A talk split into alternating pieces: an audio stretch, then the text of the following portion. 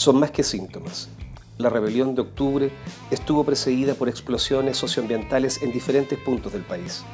No se trató de episodios de malestar que nadie vio venir, por el contrario, fueron explosiones dramáticamente públicas durante años. Casos como Ralco, Freirina, Tiltil, Barrancones, Coronel, Petorca y más recientemente Quintero y Puchuncaví no fueron esbozos de una crisis en ciernes y la evasión del metro no fue la gota que rebalsó el vaso. El vaso estaba lleno hacía mucho. En estos casos de conflictos socioambientales, el modelo extractivista nunca ocultó su peor cara. El olvido, la pobreza y la vulneración de los derechos sociales y ambientales estaba a la vista de todos, y particularmente del Estado, que dejó hacer. La crisis que vivimos hoy es compleja, porque es política, institucional, social y medioambiental. Pretender separarlas es replicar el fracaso, porque la crisis hídrica sigue con nosotros, la sequía se intensifica, el nivel del mar continúa subiendo, las termoeléctricas siguen emanando dióxido de carbono, las zonas de sacrificio siguen tal cual, y los efectos del cambio climático no dejan de acelerarse mientras se discuten las urgencias de una crisis general que no da luces de amainar. Soy Héctor Cosio y esto es Al Límite del Colapso, el podcast que insiste en lo que ya sabemos, que se acabó el tiempo para seguir perdiendo el tiempo. Para hablar de eso me acompaña Paola Volados, académica de Trabajo Social de la Universidad de Valparaíso. Bienvenida, Paola. Hola, muy buena. Muchas gracias. Paola, eh, en una de las columnas que tú nos has enviado, tú marcas con una tesis que es no hay derechos sociales sin derechos ambientales. Explícanos.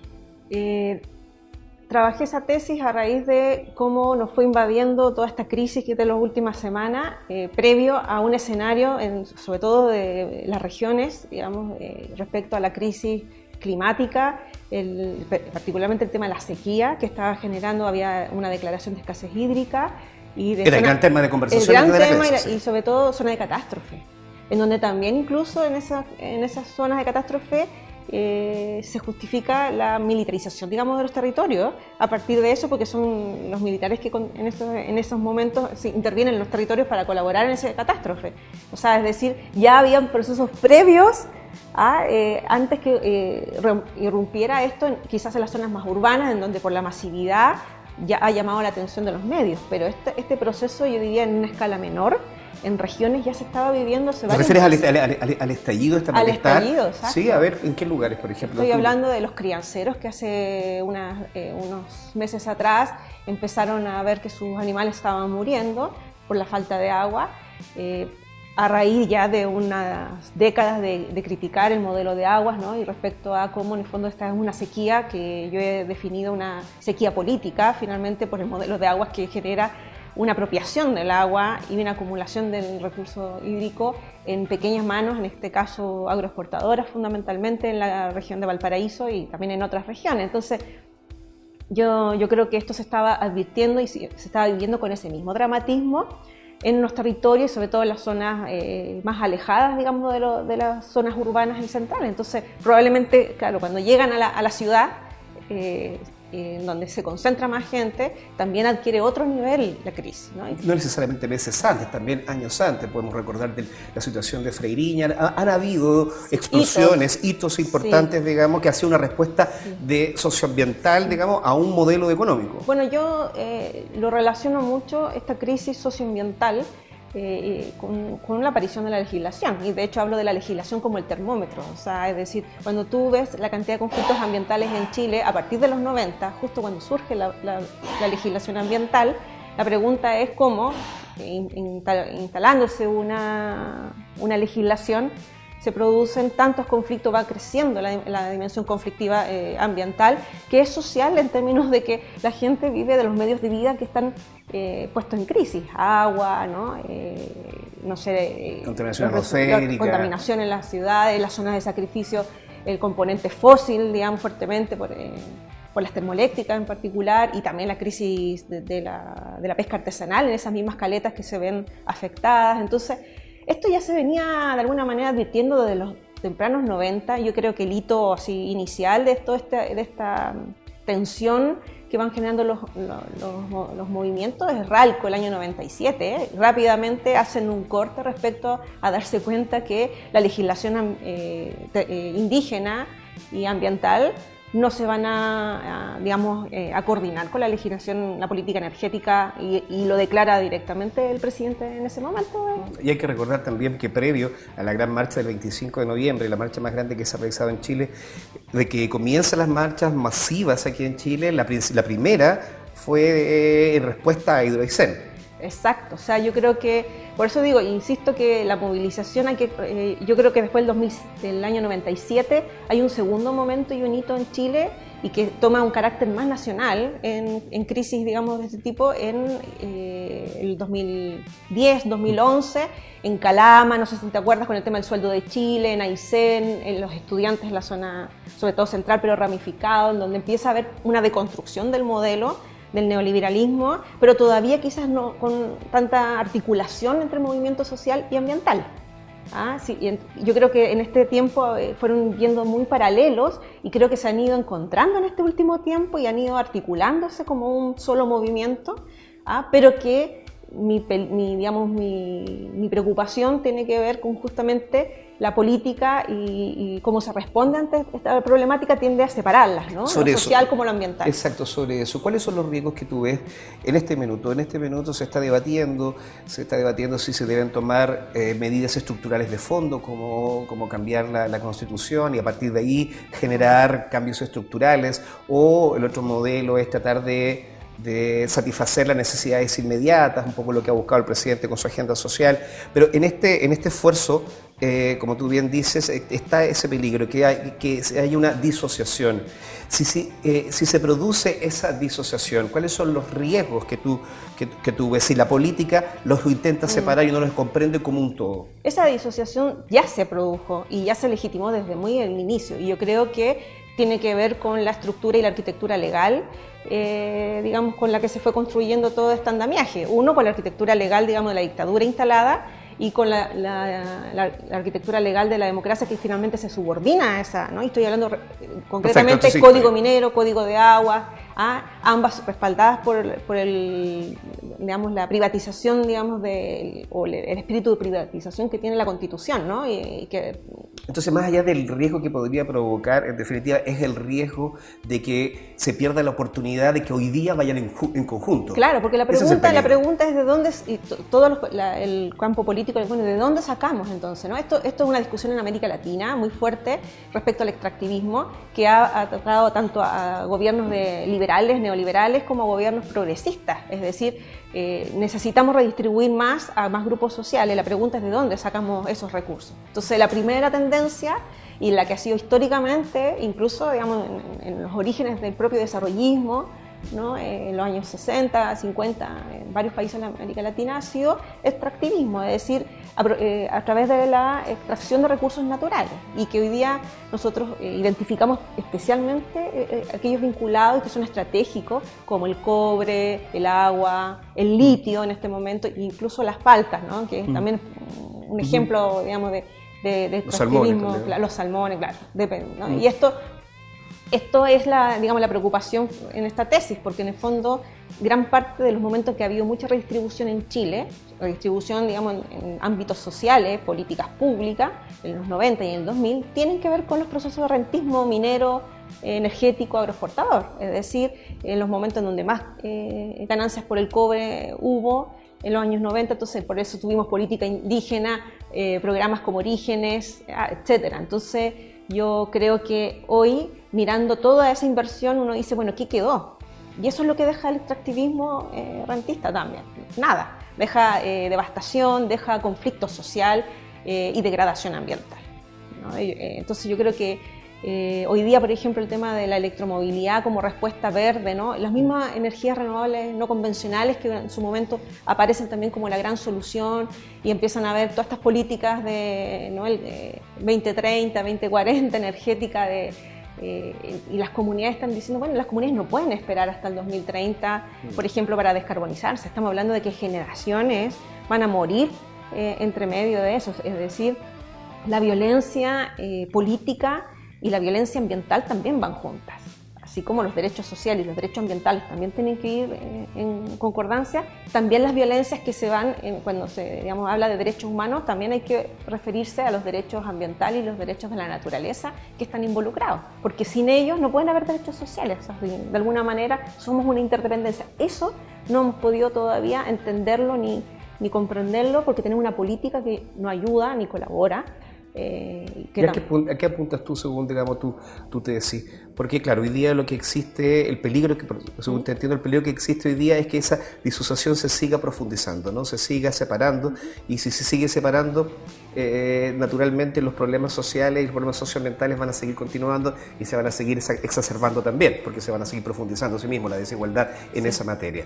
Entonces estamos hablando nuevamente de que es un problema político, no un problema de la legislación. También estás con, ¿crees que digamos que una de las soluciones para poder ir corrigiendo todos estos problemas pasa por unas modificaciones estructurales dentro de las propias legislaciones, los, códigos, es decir, que esto esté dentro, dentro de la solución política? O sea, estamos hablando de que lo que yo llamo la arquitectura que tenemos hoy es de una democracia neoliberal, como denominamos, algunos la llaman neoliberalismo ambiental, mm. es decir, hay, eh, está todo muy engranado a propósito de la privatización de los recursos naturales, pero también de los derechos sociales, llámese educación. Por eso yo también planteo, es decir, si nosotros tuviéramos un buen manejo de, de, lo que entrega la minería al país, nosotros tendríamos, podríamos haber tenido durante todo este tiempo educación de calidad, incluso salud de, calidad. Entonces estoy hablando eh, hay muchos datos respecto a cómo, en qué se va, es decir, el único país que tiene nacionalizada, o digamos, tenemos nacionalizada la minera y sin embargo está en manos de transnacionales. Las mismas que tienen, por ejemplo, son dueñas de las aguas, es decir, la propiedad de la, tenencia, digamos, de, los recursos naturales que están privatizados, eh, de alguna manera hace que el, Estado no tenga cómo juntar, digamos, eh, recursos para poder distribuir socialmente en políticas públicas. Y eso se vio absolutamente una vez que eh, hubo el primer cambio de, digamos, del último gobierno Bachelet a Sebastián Piñera en el, 2011, cuando empieza a explotar también ya esa, ¿no? a nivel nacional, eh, en Aysén, en Calama, esa, esa, primera ola de protestas que yo creo que son un poco de alguna manera el primer empujón a una crisis más global que se empieza a ver en Chile y que hoy la tenemos ya madurada de alguna manera, ¿no? en términos de decir esto es, esto es, no podemos, no podemos seguir viviendo, necesitamos cambiar la legislación, eh, fundamental, ¿no? El código de agua, eh, la constitución primero, ¿no? el código de agua, pero también eh, articularlas, porque necesitamos de alguna manera una legislación de aguas que se incorpore a la legislación ambiental. Por ejemplo, en Chile, la legislación de agua está separada, de hecho no, no, no va dentro del sistema de evaluación ambiental, ¿no? entonces eso tiene que ver con la visión del agua ¿Cuál es tu mirada respecto al agua eh, como país? Cuando tú hablas de articular, te hablas de articular distintas legislaciones que estén en competencia con las atribuciones de, los organismos dedicados a la fiscalización, o sea, al control medioambiental. ¿A eso te refieres con la articulación? Porque también está, eso está en, tela, de juicio. O sea, hemos sabido que muchos de los organismos fiscalizadores finalmente no fiscalizan porque con la excusa de que no tienen recursos para fiscalizar y eso proviene también de la, de la repartición del presupuesto que, se, que se ve en otro ámbito. Es decir, son problemas efectivamente que son, digamos, tienen varias, eh, varias dimensiones, ¿no? Una de las dimensiones es la articulación también en los distintos niveles, ¿no? Yo creo que han habido reformas en Chile que, entre comillas, parecían reformas que iban a mejorar estas legislaciones. Ah, eh, el caso de la legislación ambiental, ¿no? los cambios que hubieron en el 2005, en el 2007, respecto a mejorarla. Sin embargo, el problema está eh, en cómo está concebida la legislación ambiental, que de alguna manera se subordina a legislaciones anteriores, como dice el artículo 1 de ella. Entonces, eh, finalmente terminan subordinadas a, por ejemplo, que el agua primero es vista en Chile como una propiedad y no el, el, agua como un bien público, como es declarada incluso, pero es, finalmente es tratada como un bien privado.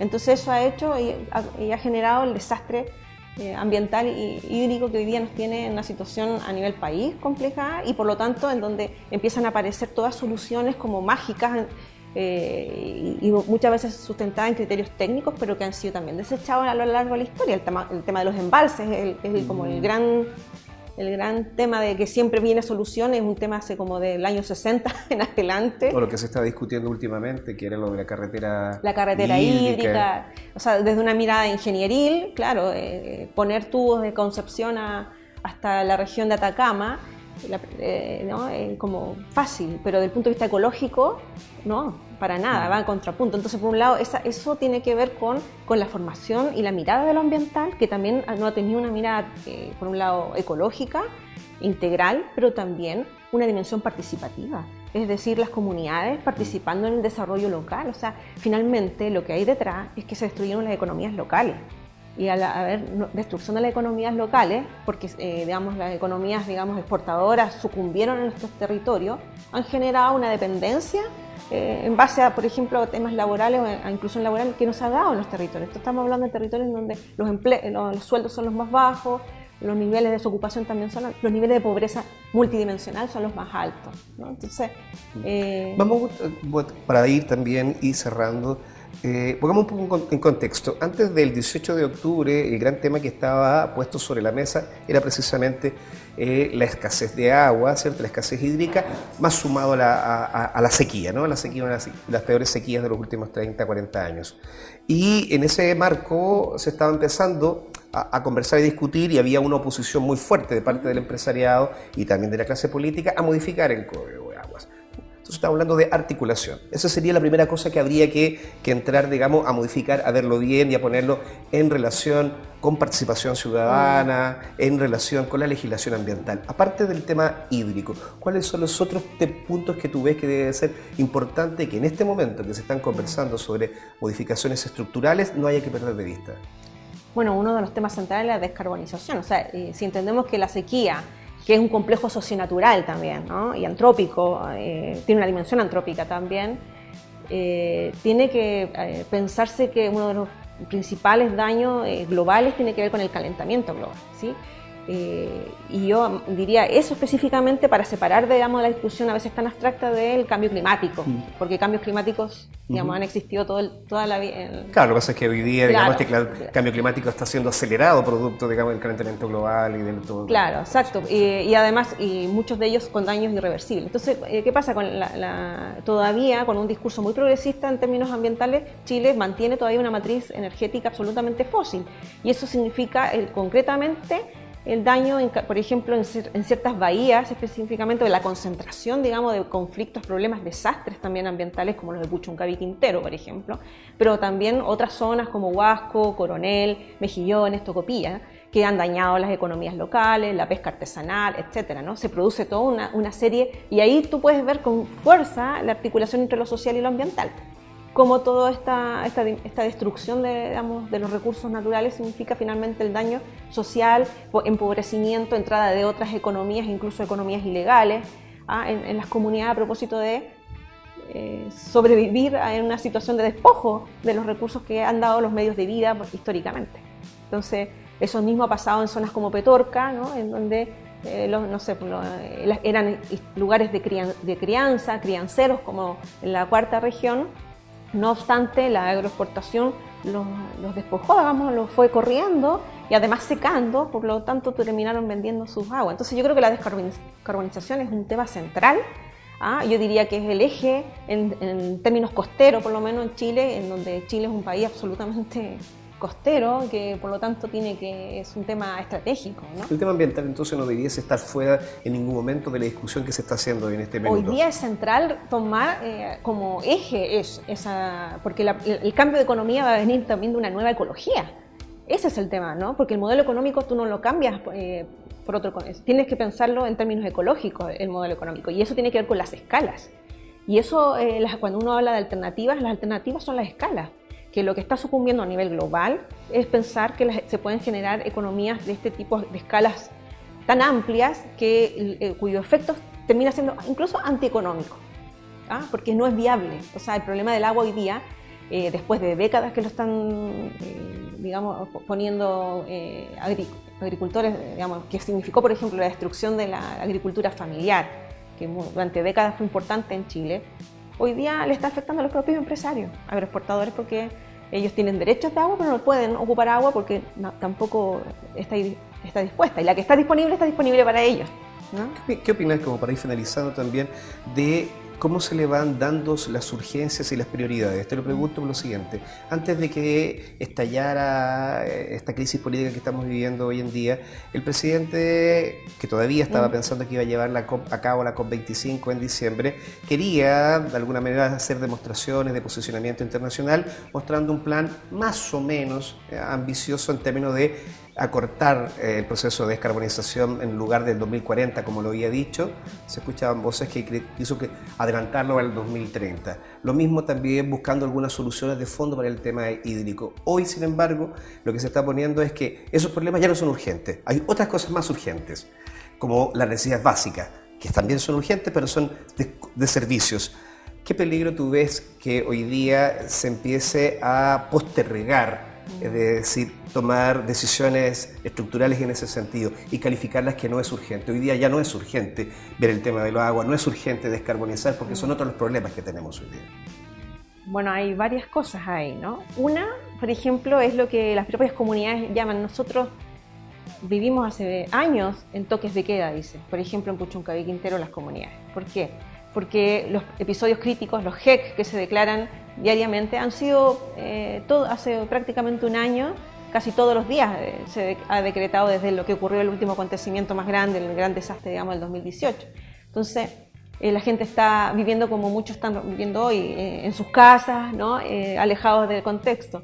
El otro caso es el caso de Santiago, que tiene también una de las mayores contaminaciones en términos aéreos y también hay una invisibilización ¿Por qué? Porque hay una separación de nuevamente de estos problemas, es decir, nosotros eh, y todos las economías dependen de estos eh, recursos de apropiación, digamos, de, de, la naturaleza, y si nosotros no entendemos que la naturaleza no es solamente un bien económico de consumo, es imposible que transformemos también la economía. O sea, son, eh, tiene que ver con una nueva concepción de la naturaleza, que es lo que tienen muy claro los, pueblos indígenas, en donde las comunidades tienen justamente muy claro que son, eh, son personas, son seres eh, con los cuales ya están relacionados permanentemente. Por eso defienden el río, la zona de la Araucanía, por eso se oponen a la hidroeléctrica. ¿ah?